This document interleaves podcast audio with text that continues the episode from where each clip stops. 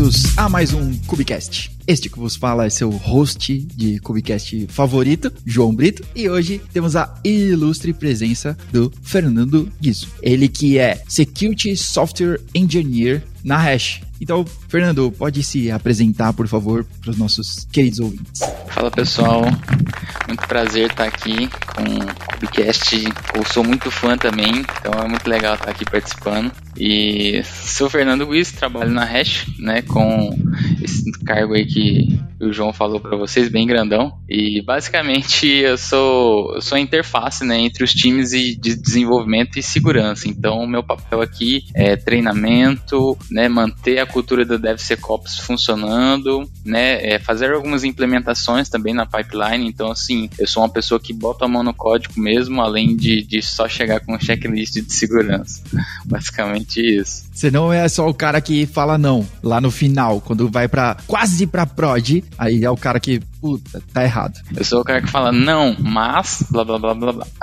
entendi, entendi. Ah, então a minha primeira pergunta é: no que que você desenvolve, é, Fernando? É, hoje aqui na Hash, né, a gente tem um pouco de, de Golang é, e JavaScript, né? Tem algumas outras linguagens também, mas assim, eu não desenvolvo nelas, então eu só eu tô ali para sentar com os desenvolvedores e entender como que vai ser a aplicação, o que, que eles vão codar e dar algumas dicas de, de código também, né? Mas basicamente, quando o que eu mais utilizo aqui são arquivos de configuração, então YAML, né? Porque a gente tem que fazer as implementações na pipeline, é o que acaba, o que a gente coda mais aqui do meu lado, né? É o, é o YAML Engineer, agora é o novo, novo cargo, a gente já pode, ó, já aviso, se você é de RH e tá escutando o Cubicast, já pode começar a procurar YAML Engineer, que já deve ter uns, cara. O Jefferson já falou, né, então já deve ter uma turma que colocou assim, YAML Engineer. Não, mas não pode falar Engineer, porque senão o pessoal do CREA vai ficar chateado.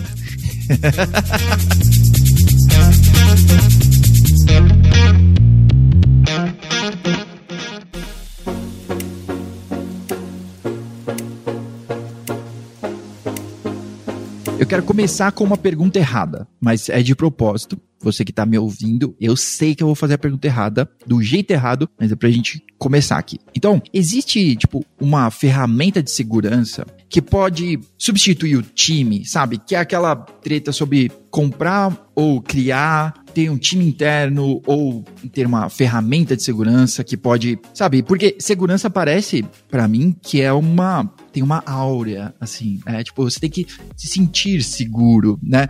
No, no, parece que no final das contas não tem o aprovador, sabe? O selinho de estar seguro, né? Tem alguns, então a gente pode falar sobre alguns deles daqui a pouco, mas me conta um pouco de repente da sua experiência com isso, ferramentas, time, na prática. Bom, na, na minha visão a gente não, não tem como ter uma ferramenta que vai resolver tudo é, e nem, nem só uma equipe que vai assinar lá, né? Então, o, uma equipe de segurança do que a gente via antigamente não ela assinava, falava, olha, bateu o checklist aqui, vocês estão seguros. Então, isso também não funciona, a gente já viu que não funciona.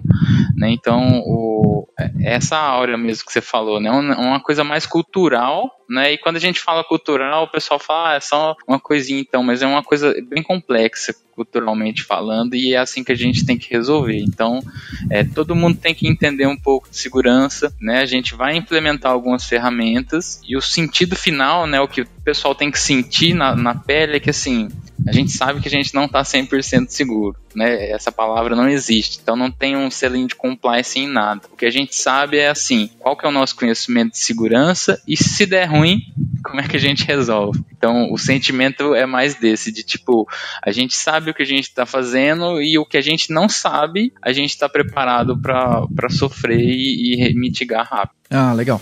É, porque, porque tem um lance de que parece que é, tá meio é similar né, ao SLA. Eu sei as coisas, os problemas que eu já resolvi, né? Estou monitorando aqui o melhor possível, né? Mas é a, a guerra do gato e o rato, né? É a caçada. Eu vou melhorando aqui coisas sobre de operações, monitoração, assim. Então, tipo, eu melhoro a monitoração e vou pro próximo problema. Né? Então, me preparo o melhor possível e alguém quer me quebrar depois. Normalmente o usuário. Exatamente. É, é bem isso. E, e também tem um, uma briguinha interna que a gente sempre acontece, né? Coisas do, do legado, né? De, do, da organização legada que a gente teve até hoje e tá organizando, né? Que é assim, o pessoal de segurança vai ser chato e vai vir e colocar um ponto que vai me travar e tem que resolver na hora, né? Uhum. Inclusive, eu tava tendo uma reunião agora há pouco e o pessoal falou, putz, pen teste de novo, não. eu falei, não, cara, peraí, você tem que olhar, você tem que olhar isso, não é com. A gente não tá vindo aqui provar se você é um bom dev ou não. A gente tá vindo provar se a aplicação tá boa, e aí com o resultado que a gente tiver disso, a gente vai estudar junto e vai aplicar junto, uhum. né? Tipo, não, não, vocês não estão sozinhos nessa, não. Então, é, é, esse sentimento aí que, que a gente tem que trabalhar muito, porque nunca teve, né? Então, tá tendo agora, o pessoal tá entendendo agora. É, que eu acho talvez tenha até a ver com um lance que a gente já conversou aqui no Cubicast, inclusive, sobre Chaos Engineer. Que tipo, cara, eu não, vou, não quero quebrar por quebrar. Eu não quero encontrar falhas para culpar alguém. Não, na verdade, eu quero encontrar falhas para que a gente possa resolvê-las e a gente não sofra, né? Até o que a gente fala disso, né? Tipo, eu vou encontrar falhas, eu vou ter problemas controlados, né? Problemas que de repente eu tô criando, né? Então o pentest na minha visão, tem esse, tem esse formato também, né? Tipo, eu tô, eu tô caçando os problemas aqui, eu tô encontrando falhas e a gente vai trabalhar em cima daquilo. Algo que gera um trabalho eu vou pro próximo passo. É bem por aí, né? E essa é a mente que a gente tem que ir, tem que ir abrindo, né? Esse cargo que, que eu tô trabalhando, assim, não existia, né? Até pouco tempo, então é, vão se aparecendo novos tipos de trabalho e, e justamente o, o meu papel aqui é a gente conversar bem né, trazer o, o que a gente está falando ali, não só como checklist e, e, e, colaborar junto. Então, assim, eu não, eu não dou o commit final nos códigos, mas vez ou outra eu estou fazendo um pair programming ali com o pessoal para a gente fazer isso, né? Uma coisa que nunca existiu antigamente. Então, chegava com o pen test e, e era isso que você tá falando, né? O pessoal já olhava assim, tipo, nossa, vai vir e regaçar com a minha aplicação aqui e vou ter que me virar sozinho depois. Então, isso não é efetivo, é por isso que mudou, não é só por ser chato, né? Que é uma coisa chata também, mas não é efetivo, então é por isso que a gente tem que ter esse olhar diferente aí e aplicar dessa forma. Legal. Eu fui fazer a minha lição de casa antes da gente gravar aqui e eu fui ler um pouquinho sobre, eu nem tenho certeza se é assim que fala, OWASP. Não sei se tem um jeito mais fancy ou para quem é para quem é íntimo de falar sobre isso, né? E para quem não conhece, tá ouvindo agora, então é tipo Open Web Application Security Project, tá? Isso aqui é OWASP. A gente chama de OASP.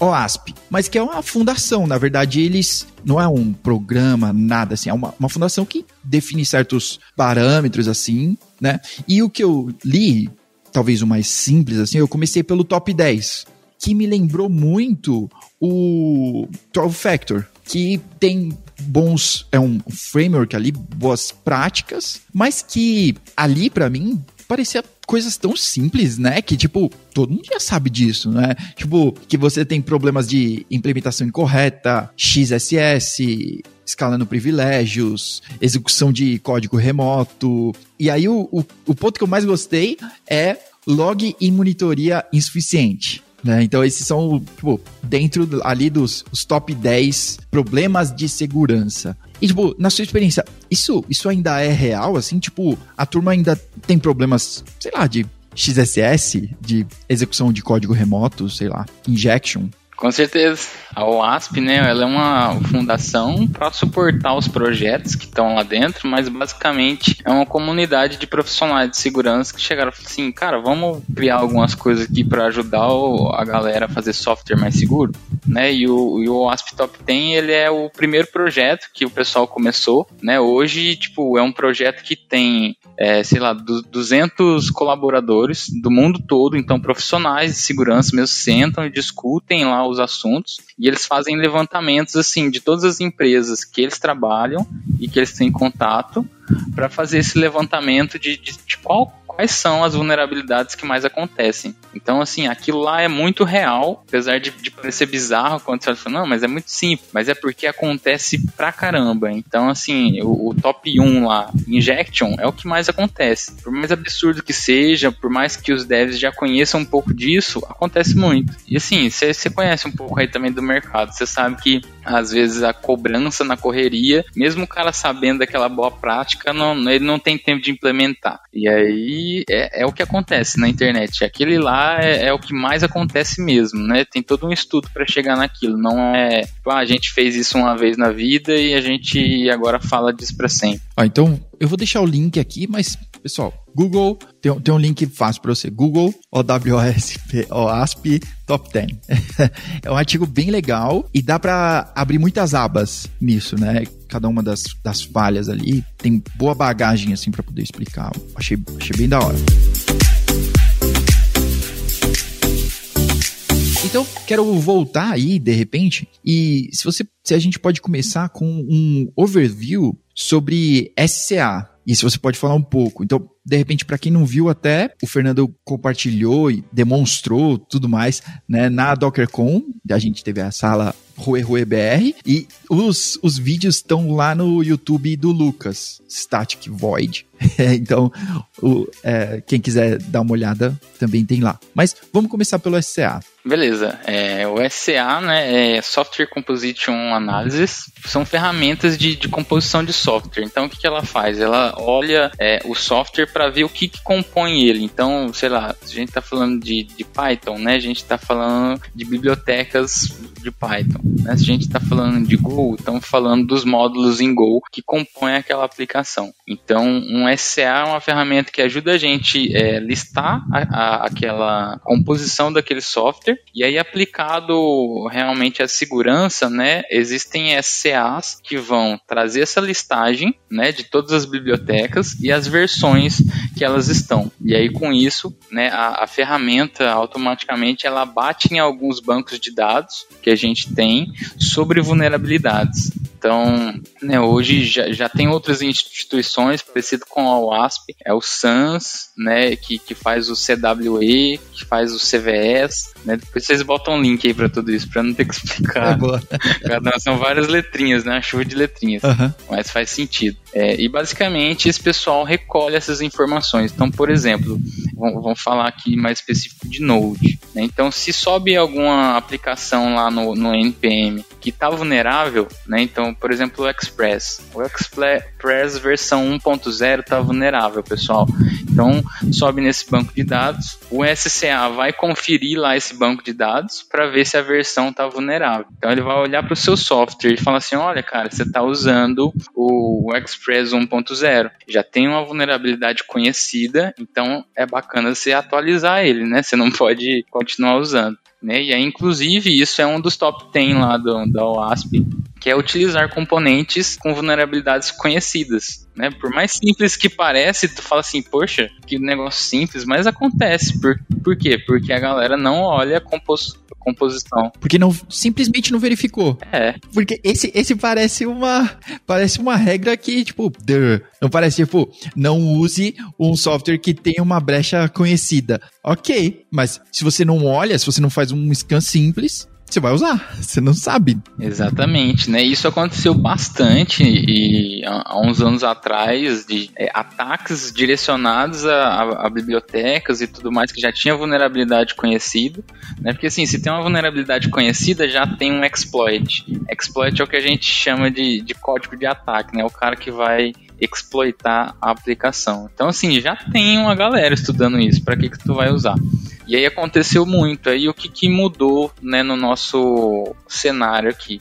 Vocês podem notar que o próprio NPM hoje ele roda um SCA automaticamente. Então, quando você dá um npm start ou algum, um build lá, alguma coisa assim, ele já roda do o SCA do npm e fala: tem bibliotecas vulneráveis aqui. Uhum. O GitHub, GitLab já implementaram isso. Então, automaticamente lá no GitHub, inclusive tem gente que odeia ele, mas é perfeito, né? O Dependable Então é um cara que já olha, o, já é um SCA rodando ali automático para você não ter problema. Então as empresas estão começando a adotar isso automático, porque se não está automático ali, o pessoal esquece, e aí depois o, o custo é mais alto para resolver.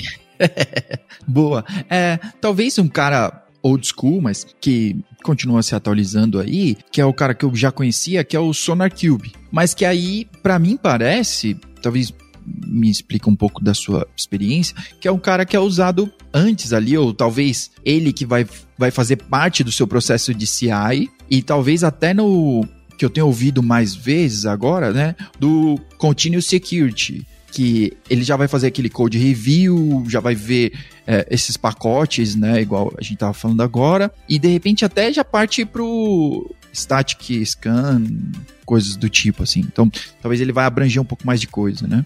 É bem isso. O Sonar Cube a gente fala que é um canhãozão, uhum. né? Que ele, ele olha tanto para boas práticas de segurança quanto boas práticas de desenvolvimento. Então ele tem SCA, ele tem SAST, né? Que é a análise estática de código, e aí ele tem é, separadamente, né? Tem análise estática de código para olhar para segurança, quanto ele tem um, um, um SAST que vai olhar só para qualidade do código. Tipo, tá bem escrito, tá fugindo de algum padrão, né? É, coloca lá qual tipo de padrão que você está codando, então Sonar Cube consegue pegar tudo isso, né? Ele é uma ferramentona. E, e também, tipo, já está pronto ali, por exemplo, é, ele tem o, o SAST de segurança para Golang, para JavaScript, para Python, então já aborda várias linguagens. Legal. Que geralmente, sim, se você quiser fazer mais rápido, você tem uma ferramenta, um SAST para olhar JavaScript, um outro para olhar C Sharp, né? Então tem essas ferramentas separadas. O, o Sonar Cube já é um, uma ferramentona aí que já traz várias outras coisas também. Legal. Sobre SAST, né? Então análise estática, né? Static Application Security Testing. Olha aí. Eu já conheci o Trivi. Ele se encaixa aqui ou a gente tá é outra análise estática. Ele se encaixa aqui, né? Eu não tô lembrado se ele tem alguma coisa que, que foge um pouquinho, mas ele, ele se encaixa aqui. E ele também tem um, um pouco de SCA, eu acho que ele consegue verificar algumas, é, algumas versões e bater nesse mesmo banco que eu falei de, de vulnerabilidade já conhecida, mas ele é uma ferramenta que, que se encaixa mais aqui em SAST. Tá, mas aí estamos no, no estático. E o próximo nível é, o dinâmico. E o que, que a gente tem de, de análise dinâmica aí? Porque, então, eu, eu tô aqui em outra, em outra área, né? Que não tô olhando o código propriamente, né? Então, a análise dinâmica aqui para mim, eu tô criando containers, talvez num sandbox, para poder analisar aquilo em execução, que de repente é, não foi o que propriamente, né? Tipo, não era um módulo que estava lá. De repente o módulo chama outra coisa, né? Vai baixar uma coisa em execução e sei lá. Então, é esse que é o, o análise dinâmica ou, sei lá, para onde que ele vai? A análise dinâmica é, é, por aí, né? A gente vê a aplicação já funcionando, né? Porque o, o análise estática, geralmente, né? Se a gente for usar um, um termo para resumir ele, ele olha padrões de escrita, né? Então ele não consegue interpretar como a aplicação está funcionando, como é o fluxo de dados. Né? Então, assim, ele pega alguns padrões que dá para se conhecer. Então, depois dali, a gente precisa continuar alguns testes. Né? Lá, até lá na palestra eu trouxe um pouco sobre o Security Code Review, que tem o, o Code Review Guide da OASP, que é um livro bem bacana também, e, e ele traz ali um, um, comparativo, né, de tipo, quais vulnerabilidades a gente consegue achar fácil estaticamente e quais a gente precisa rodar uma ferramenta é, dinâmica ou uma análise manual porque nem tudo a gente vai resolver com ferramenta também. O dinâmico, né, entra nessa parte da aplicação funcionando. Então, é, fluxo de dados vai importar mais, né? A gente vai conseguir entender qual que é o impacto de, de quando eu criar uma vulnerabilidade ali, né? Tentar fazer um ataque, né? Que é uma coisa que às vezes no código e ali na análise estática a gente não consegue pegar. Né? Então o, o dinâmico traz isso pra gente. Ah, legal. E aí eu, eu conheço hoje eu conheço só a, a ferramenta de análise dinâmica do, inclusive, nosso parceiro que é a Aqua. Eu conheço essa, essa ferramenta, né? Mas devem ter outras, assim, que de repente a gente pode indicar ou que o pessoal pode dar uma lida, assim, uma que você goste? Cara, para colocar no pipeline, é até um negócio importante da gente falar, é o, o Dast está sendo é, entendido como é que a gente põe no pipeline ainda. Eu acho que não nem tudo está muito maduro para a gente colocar lá. Por quê? Como a gente precisa de uma aplicação rodando, né, ela funcionando, e aí geralmente os testes são mandando pacotes lá para ela para ver o comportamento, né, a gente não tem como é, é, saber o tempo que isso vai levar. Então dificilmente a gente consegue colocar na pipeline automático. Então às vezes uma coisa ou outra a gente coloca, mas para a gente disparar semanalmente ou alguma coisa desse tipo. Essas ferramentas geralmente ficam na mão do analista de segurança né? E as mais conhecidas são o AspZap e o Burp Switch, né? Que basicamente é um proxy que consegue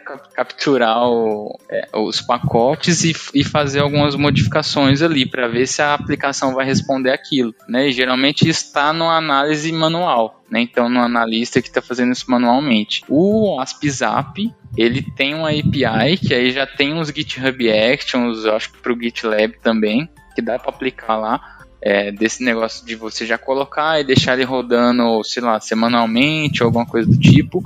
E o Nuclei também é uma ferramenta bacana que está sendo usada dessa forma, né? De você colocar na pipeline e por um tempo ali, que ela, ela já está preparada para disparar esses pacotes. Não, legal. Então, o que eu, o que eu entendo é que segurança está passando por essa revolução, digamos assim, por essa atualização chegando no, no, DevOps, né? Que aí a gente tá chegando na, na história do DevSecOps, né? Que aí vamos trazer todo mundo pra mesa e vamos participar, certo? Certo, é desse jeito mesmo, né? Assim, algumas coisas são atualizações, né? E outras é, é só assim, como é que a gente usa essa ferramenta que a gente usava manualmente, que só um analista de segurança conseguia manipular, como é que a gente traz isso para o pipeline? Como é que a gente faz o, o, o dev entender o que, que é esse negócio aqui que só um analista sabia? Né? Como é que a gente mostra os resultados para ele e mostra a preocupação de encontrar essas coisas, né? E, o, o, esse burp switch, o zap, geralmente é, geralmente não, né? Sempre é usado para fazer pen test, né? Então aqui é um olhar que a gente fala, como é que a gente é palma de fazer pen test mensalmente ou por semestre e começa a pôr algumas ações do pen test ali dentro da pipeline para a gente ter conhecimento, né? E depois a gente vê se dá para blocar a pipeline como é que a gente trabalha com isso. Para trocar esse conhecimento, né? Porque parece para mim até hoje que que segurança estava mesmo apartado ainda que apesar da nossa treta, né, entre devs e ops aí, o cara de sec era o último consultado, né? Era, era o blocker ou então era o cara que dava a carteirada e, tipo, não pode e ponto final. Então, tipo, tem esse e esse problema. E que às vezes, pô, participa aqui com a gente, né, cara? Dá uma dica ou dá um norte. O que eu preciso resolver? E que eu também entendo, eu tenho visto mais isso, né, de desenvolvedores que estão indo para esse rumo, sei lá, de, de segurança. Né? Então o cara, o cara já tem um background de desenvolvimento, normalmente é o pessoal de back-end, mas já tem um background aí de desenvolvimento, e aí ele vai entender isso tudo. Então, tipo, ele, ele pode trazer insights né, mais práticos. Como resolve isso? Cara, por aqui, né? E aí vamos estar mais seguros. É, é, é, por aí mesmo, né? A gente tem que compartilhar. o que acontece bastante é isso que você falou, do, do dev estar tá mais perto de, de, se tornar um, um, um analista de desenvolvimento seguro do que o próprio analista de segurança, né? E na minha visão é porque assim, o, o pessoal que, que estuda sobre segurança, né, geralmente foca bastante em redes, em protocolos, né, e entender como é que fazem esses testes de segurança. E aí faltam o gap ali de tipo entender a lógica, né? Por exemplo, o, que a gente precisa fazer aqui é colocar na pipeline, né, entender da arquitetura do desenvolvimento, né? Você não consegue fazer um secure code review, você não sabe fazer um code review, né? A gente não consegue pôr um bloco na, no, no GitOps do pessoal relacionado à segurança se você não sabe o que é Git, não sabe usar o Git, sabe? Uhum. Uhum. Então, por isso que a galera de dev está conseguindo migrar mais fácil do que o próprio pessoal de segurança para esse lado. Mas a, a questão é essa, é tipo todo mundo entender um pouco de cada coisa. Então, tanto o desenvolvedor já já ir aprendendo um pouco de OSP Top 10, já é uma dica que fica aí, Isso. porque o mercado tá querendo, né? Tá, tipo, precisando muito de pessoas assim. Uhum. E também para o pessoal de, de segurança aprender um pouquinho mais sobre programação para entrar nesse mundo. Uhum. E aí isso é DevOps, né? O que a gente já, já sabia faz um tempo que deveria fazer e não faz. Boa, verdade. pelo menos, pelo menos os caras de SEC tem que saber o que é Git e os caras de Dev tem que entender um pouquinho de OSP. Exato, traduziu, é isso aí.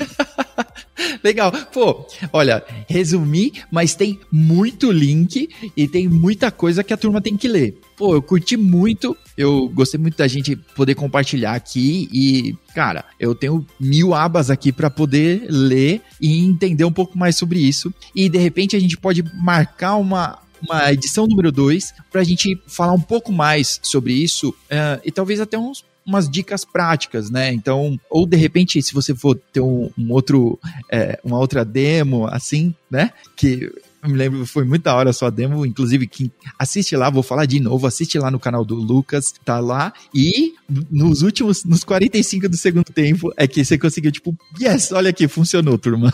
É isso aí. Foi top. Show. Bom, é, quem quiser me acompanhar aí, eu tô tentando postar e documentar melhor essas coisas, porque realmente a gente não tem isso, ainda mais em português. Uhum. Né? Em inglês também falta, tipo, o pessoal ainda tá aprendendo como é que é, então tem pouca documentação sobre como implementar implementa isso, né? E, e eu acho bacana é, o pessoal entender que, que tem um pouco do conteúdo, tá?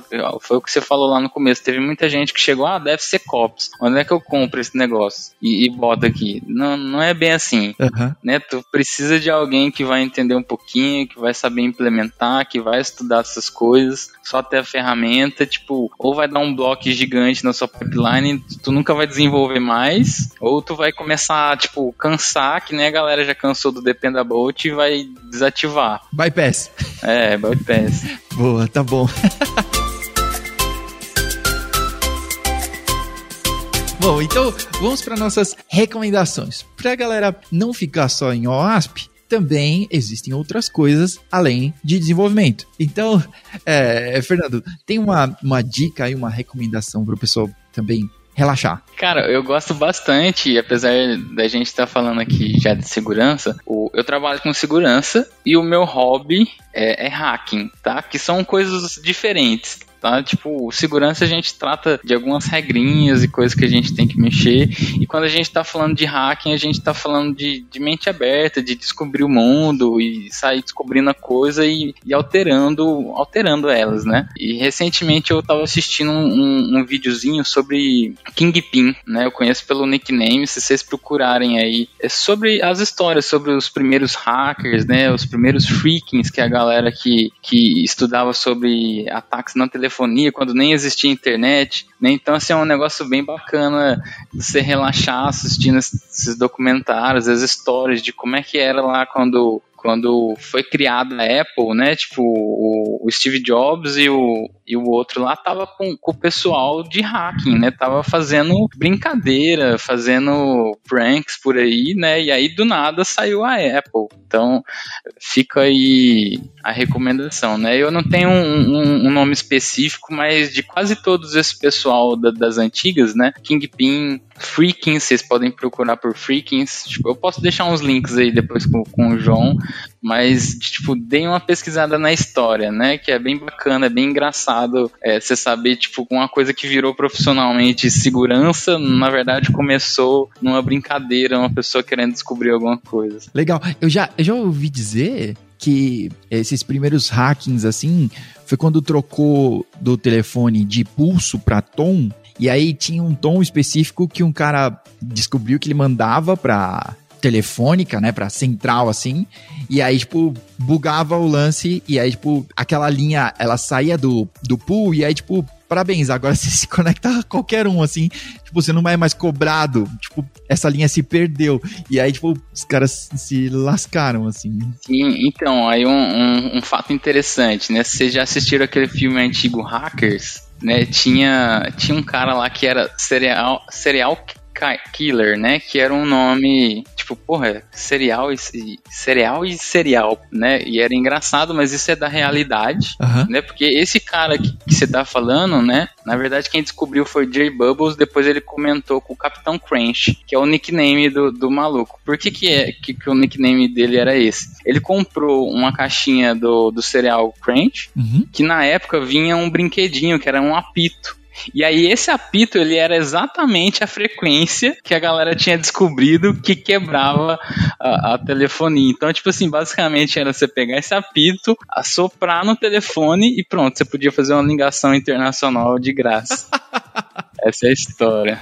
Que da hora. Então, tem dessas e várias outras. Aí depois esse cara foi trabalhar com a Apple também. Então, assim, é, é o começo de, de, de, várias coisas que a gente tem hoje. É bem engraçado e, e, um conteúdo bacana. Legal, legal. Por falar em conteúdo, então eu sempre indico filmes. Mais um filme agora, que é Us né? Então, é tipo dos mesmos criadores lá do Corra. Então, parece um filme de terror. Eu demorei para assistir. Eu assisti num dia de folga aqui, logo cedo, para dar tempo de eu com o sol, assistir um filme de terror com o sol nascendo, assim, que eu sou um cagão. E depois que eu assisti, é um ótimo filme, tá? Vale a pena se assistir. Se você for cagão igual eu assisti de dia, mas eu me lembro, então vou mandar um abraço pro Diogo aqui, porque eu perdi, vacilei. Poderia ter ido assistir no aqui em São Paulo teve o Shell Open Air. E, tipo, a turma da Get foi assistir, tipo, vamos lá. E a Get comprou o ingresso e eu não fui porque eu sou um cagão. Então, perdi essa. O filme é legal, assistir em casa, na minha TV. Podia ter assistido na tela infinita, assim. Quando a gente ia a lugares junto com pessoas, né? Momento triste. Quem sabe isso volte a acontecer na sociedade. Bom, Fernando, muito obrigado. Muito obrigado pelo seu tempo, pela sua presença aí, cara, por compartilhar isso tudo e dar seu último recado aí, sua despedida. Show. agradeço também aí a participação e compartilhar conhecimento. Gosto bastante de falar desses assuntos. Espero que, que no futuro mais pessoas saibam sobre segurança, sobre hacking e hack the planet. show, show. Que da hora. Pessoal, muito obrigado por você que escutou até aqui e a gente se vê no próximo episódio. Até mais.